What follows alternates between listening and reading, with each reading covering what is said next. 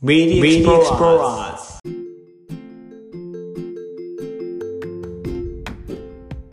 はい、ということで、フッカルさんとお送りしている Meet the Explorers。えー前編、前編ではですね、えっ、と、現在のお仕事に至るまでのお話を聞いていたのですが、最後に、あの、出てきた、もともとは宇宙飛行士を目指したかったという、あの、本丸の方にですね、はいい、よいよ入っていきたいなと思ってます。はい、よろしくお願いします。お願いします。もう、いきなり質問してしまうんですけど、その、はい、いつからどういったきっかけでその宇宙飛行士っていうのをこう意識するというか、目標とか夢にするようにしてきなあのしてたんですかね？そうですね。えっと、本当のきっかけというのは本当に3歳くらいな、まあ、時で、あの、はい。私、まあ、ここの生い立ちを話すとっていういうところもあるんですけども、あの、日系ボリビア移民の3世という、まあ、パワーワードがありまして、パワーワードですね。えっと、まあ、少しお話しさせていただくと、あの、うちの祖父母が、まあ、長崎県の出身なんですけども、戦後1950年代、60年代あたりで、日本とボリビアの移民協定というのが結ばれていて、長崎であったり、大分であったり、九州の方からえ1600人くらい日本人がまとまって南米ボリビアに移民すると。で、アマゾン川の支流のジャングル地帯を切り開いて日本人村を作り上げてで、えっと、その、まあ、祖父母たちが1世で父親が2世で父親は向こうで生まれ育っていて母親、えっと、父が日本に仕事にたまたま来てた時に母親と出会って結婚してというのが流れですね。でその私も、まあでまあ、は母はそのまま南米の日本人村に嫁ぐというそれはそれで数奇な人生歩むことになるんですけども あの、まあ、私はそこで12歳までを過ごすまあ12歳までの8年間を過ごしていたということもあって、まあ、その3歳の頃ちょうど、まあにあのスペースシャトルのおそらく全盛期で、うん。あの向井千秋さんとかが、まあ、飛んでいるような時代だったかなと、まあ、時期だったかなと思うんですけどもボリビアの日本人村だと日本語が映るチャンネルというのが NHK の海外放送版しかないといったような状況の、まあ、中で遠い先進国で行われている宇宙開発のあの映像というのがあ特にロケットですね。あのすごく重たそうなものが火を吹いて宇宙まで行っているっていうその映像そのものにすごくワクワクしたのは、はい、多分3歳ぐらいの頃で。でなんかあれですよね。ボリビアとかだとはい。あの街の明かりとかやはりあのそんな大したもんでもない。めっちゃ夜空綺麗なんですよ。なるほど。なんであの本当に夜空とか見ながらあ、まあ、それをそのテレビの映像と重ねてああそこに人は行けるんだってやっぱり思ったっていうところです。で一瞬幼稚園の年中年長のいあ1年半くらい日本に帰ってきたことがあってうん。あのその幼稚園のす5歳とかですよね卒園の、あのーはい将来で夢の欄に宇宙飛行士って書いてました。完璧ですね。はい、というのがまあ本当の最初のきっかけというかまあうん。思いを抱いたところかなと思います。いやでもあのすごいすごい自分すごいあれなんですよね。衝衝撃的な映像だったからこそ3歳って普通記憶ないと思うんですけど、そうですね。それをこうすごいこう自分の中に印象に残ってで幼稚園でその、まあ、宇宙飛行士になりたいってところをかけてまあ逆に言うとこの選抜試験を受けてる中だと確かにまあそういった例えばエピソードの方とかいたりするのかなとも他にも思うんですけど、うん。それが続いて仕事っていうところまで考えるのってだいぶ大きい隔たりが本来あるのかなと思うんですけどその後ってこうどういう流れでその気持ちが続いたんですかね、そうですね。まあ3歳の頃の記憶っていうのがもちろんもものすごく鮮明にあるというわけではないながら、まあ、親戚とかのお話であのとあの時というか小さい頃の私は本当にそういう宇宙に関して周りの大人を質問攻めにしてたっていうのはあったようです。それでそこからやはりあまあ年中まあ、日本の幼稚園を一応卒園してあの、まあ、1年半くらいしかいなかったところであるんですけども、まあ、そこからまた南米に戻るいます。で、南米に戻った後なんでしょうね。小学校のあの中学年高学年にこうなってくるとやはり自我というかあの自分の考えることって、まあ、少しずつはっきりしてくるかなと思うところで、はい、あの自分の置かれている環境とその日本人村のその中における他の現地のボリビア人の子たちとのまあ、環境の差というか境遇の差というか、まあ、非常にこう強く感じるような瞬間がまあありまして、あのー、村日本人村なのに学校が2つあったんです。はいえっといわゆる日系人が通う日系人と裕福なボリビア人が通うあの全日制の、まあ、午前中から午後まで授業があるような学校とあと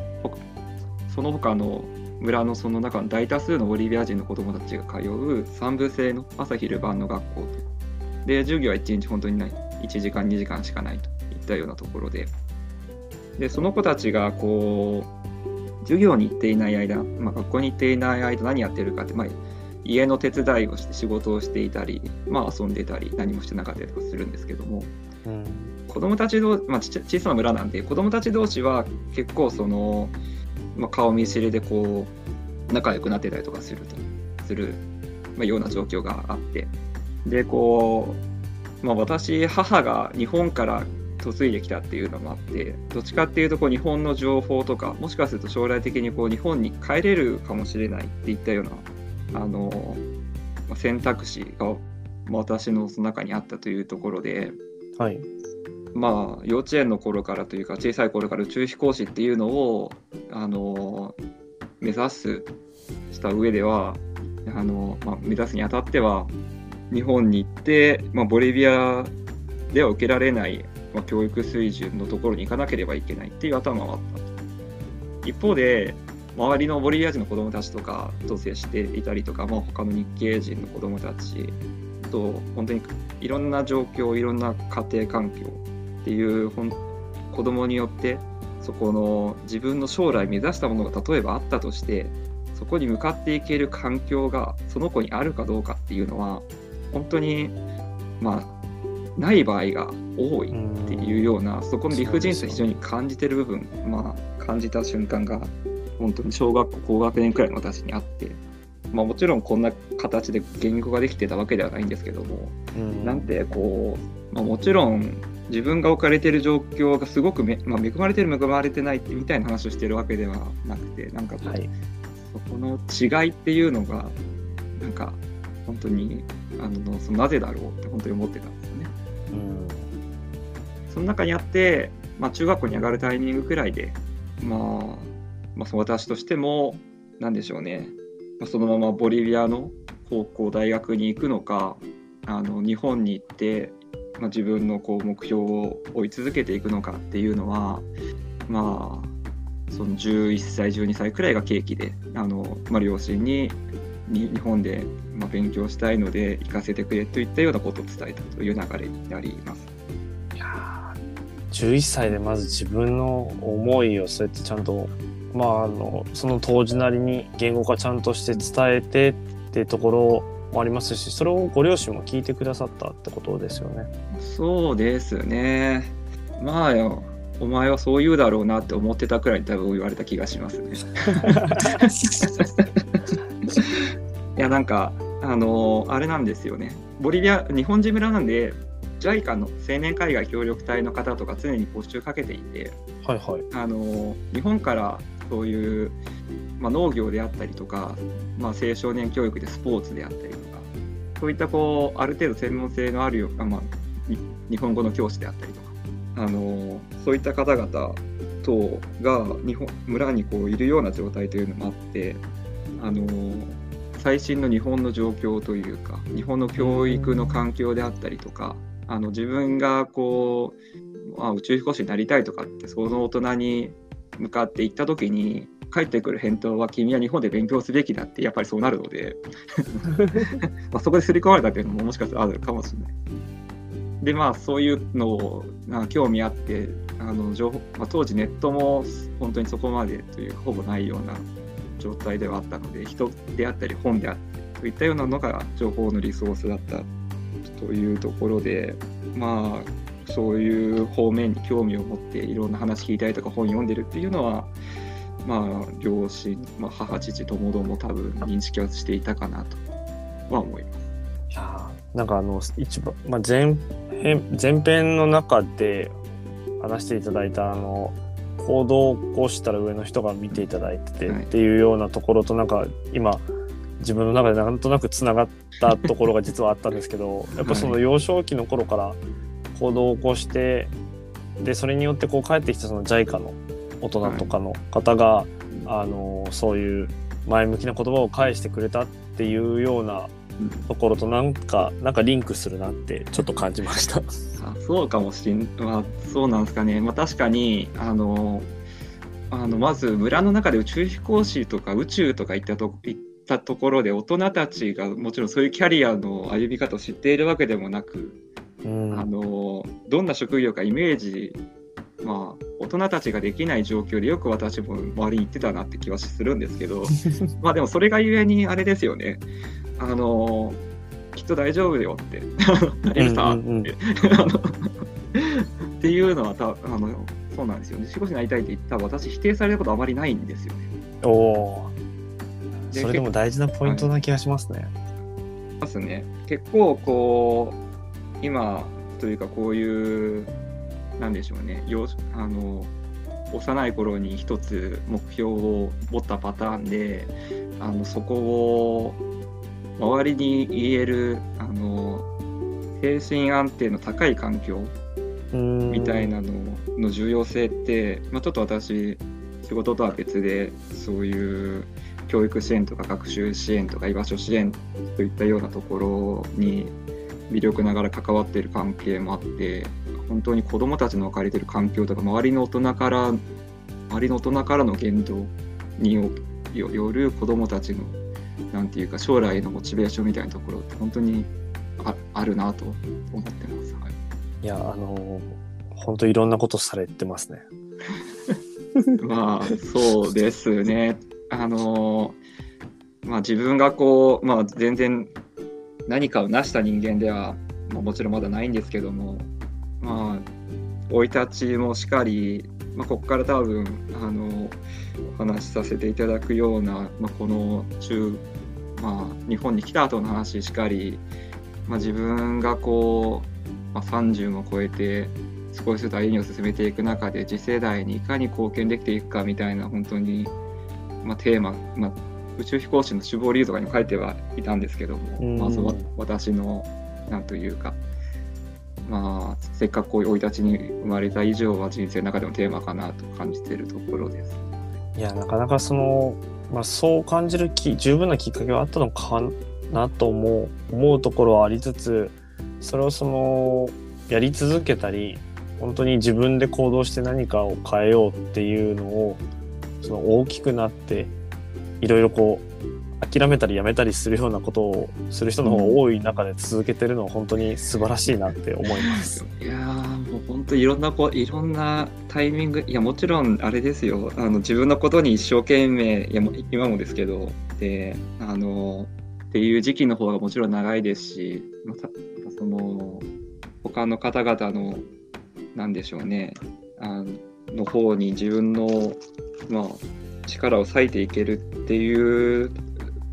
ことができ始めたのは本当にここ1、2年、まあ、2年くらいの最近の話ではあるので、あれですね、うまいことというか、まあ、今後も、こう、まあ、自分も相手もというか、もういい方向に回るように大切にしていきながらという形でいろいろできたらなと思います。あのそういうことをしてるっていう方をここのこの場で紹介できただけでもなんかそういうこともその仕事とは別で本当に、まあ、自分の生い立ちも含めてそこから考えたことを実現していくっていう人の話ってなかなかそうそう聞く機会そんなにないと思うのであの、うん、ありがとうございますっていう言葉を伝えたいです。いえいえいえなんという全然あれです。本当に大したことやってるわけではなくて、あのーむしろ聞いていただいてありがとうございます。ちょっとあの戻ってしまうんですけれどもう、まあ、あの12歳で11歳、はい12歳で、まあ、親に伝えて日本に来ましたと。でまだそこから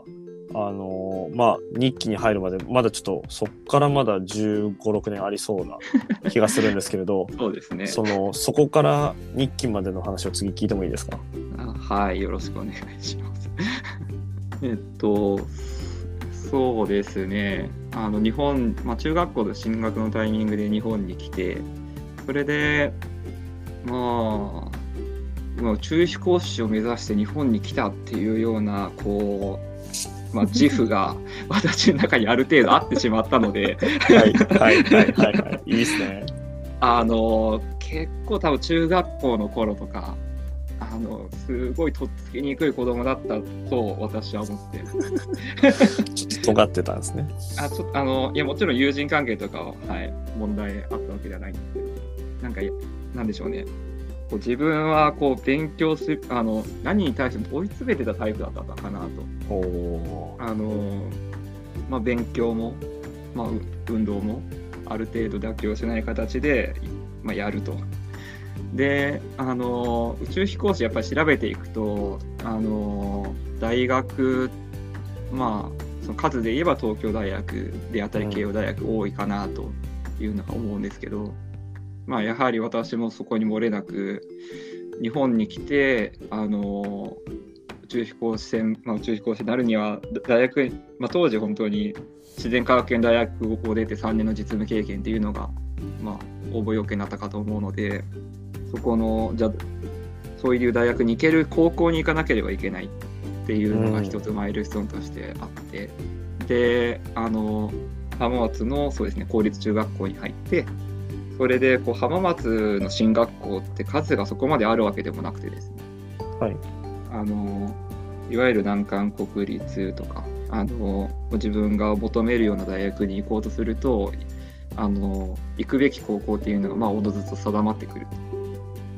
すると勉強しなければいけなくなるんですね。なるほど。もう明確にここに入るにはこれぐらいっていうのがもう見えやすい形ではあるんですね。あのそうですねなんかじあの校内の実まあその県が県とか市がやってるようなあのその試験とかで結構順位とか出るじゃないですか。うんうん。出ますね。であとはその内申点これくらい必要だとかはいはいはいはいはいはい。懐かしいです。本当に中学校時代はまあ部活もまあそうですね勉強だけというよりは体も鍛えて、まあ、その心身ともに健康である必要があるっていうのはすごい自分の中で見識があったので、まあ、運動もしっかりしていきながら 勉強もしてっていうのが結構切羽詰まった多分中学校生活めっちゃ行き急いでたと思いますよ。いや、ですよ。なんでそんな全部頑張るのなんか質問されそうですよね。そうですね。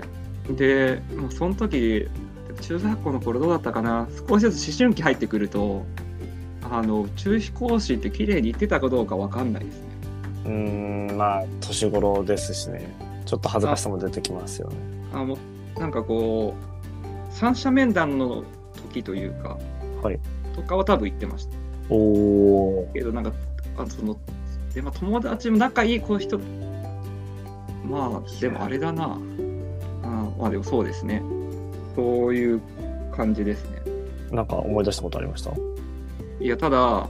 聞かれんあのそういうふうに自分は思ってたなと思うんですけどあのふと思い出したのがはい。あのその、まあ、ちょっとさっきまでやつ一瞬全部カットになってしまうかもしれないところあるんですけど あのはいはいはい。大丈夫ですよ。日本に来たのが小学校あの中学校進学のタイミングと言いつつ小学校6年生の3学期の途中なんですよ。うーん、そうなんですね。あのまあ、年明け1月とか2月とかでで小学校入ってすぐ卒業なんですよね。はい。でその卒業のタイミングでボリビアから来た転校生があの将来あのそのあ壇上で宇宙飛行士になりませんにしてるんです。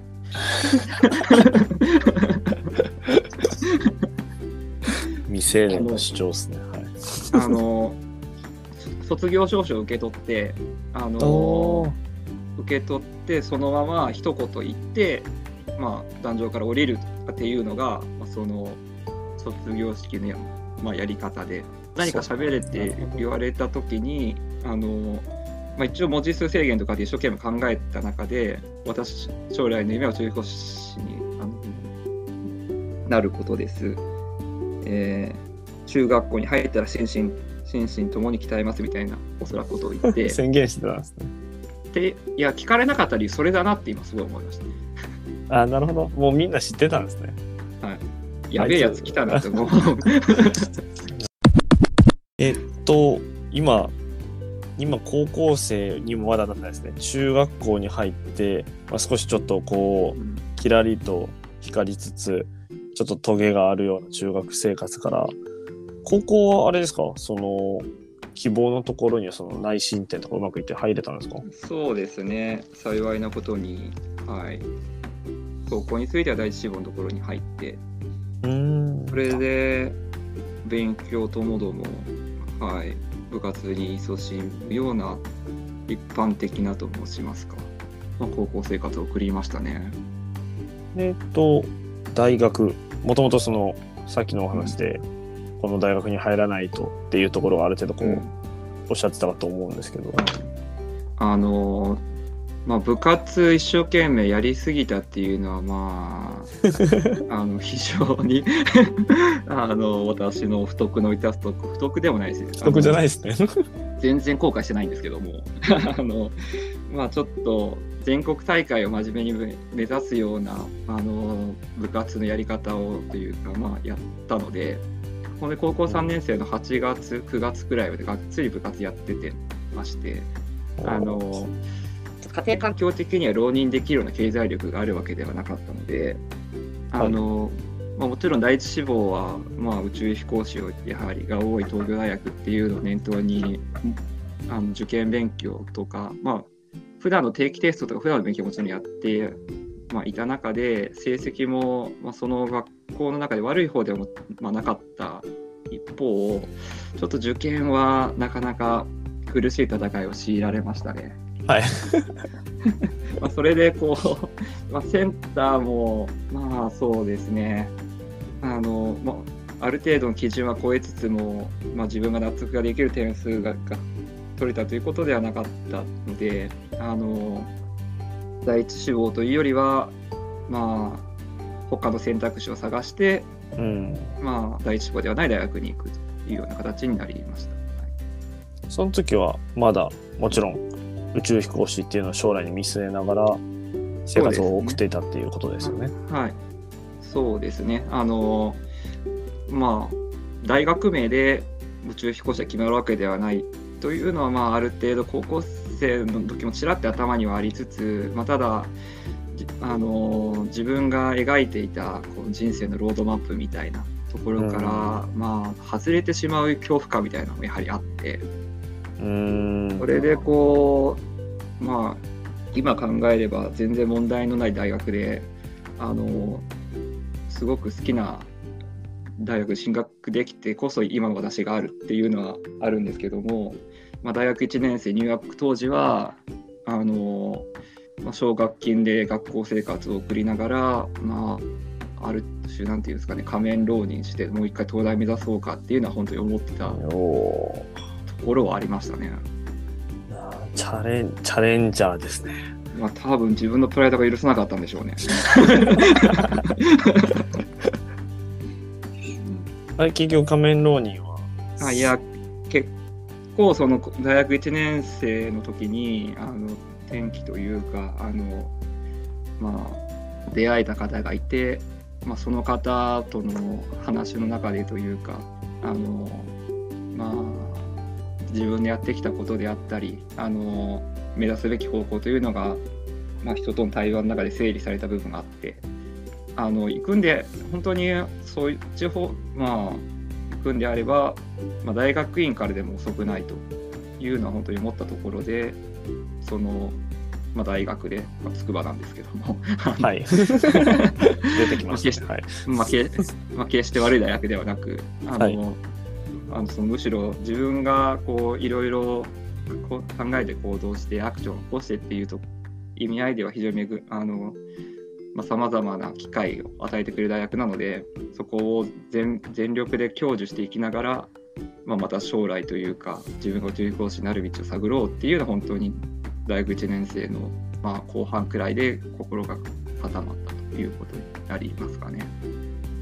いやありがとうございます。もうここまでも本当にそのまあ本当に3歳から今ようやく18歳にふっかるさんはなられたかなと思うんですけれど。いやもう聞いていただいてる方々もあれですよね。あの いや大丈夫だと思います。あのロードムービーを見るかのごとくあの聞いてくれてると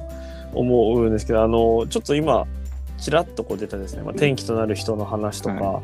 い、いよいよ本当にそろそろ宇宙飛行士の前の、まあ、宇宙開発の仕事に就くとかそういった話になるのかなという今ここでですね、はい、一旦また切ってこれはもうなんか多分前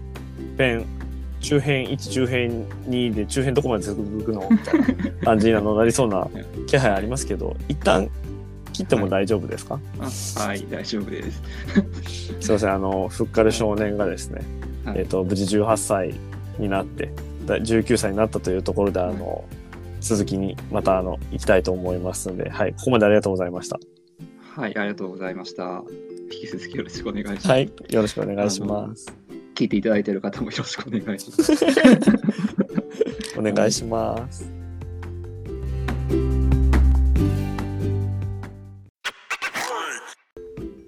番組への感想は、ハッシュタグ、ミート X、M と X は大文字で投稿してください。またこんな人に出演してほしい。私が出演してもいいよ。という方はその旨も書いていただけると嬉しいです。よろしくお願いします。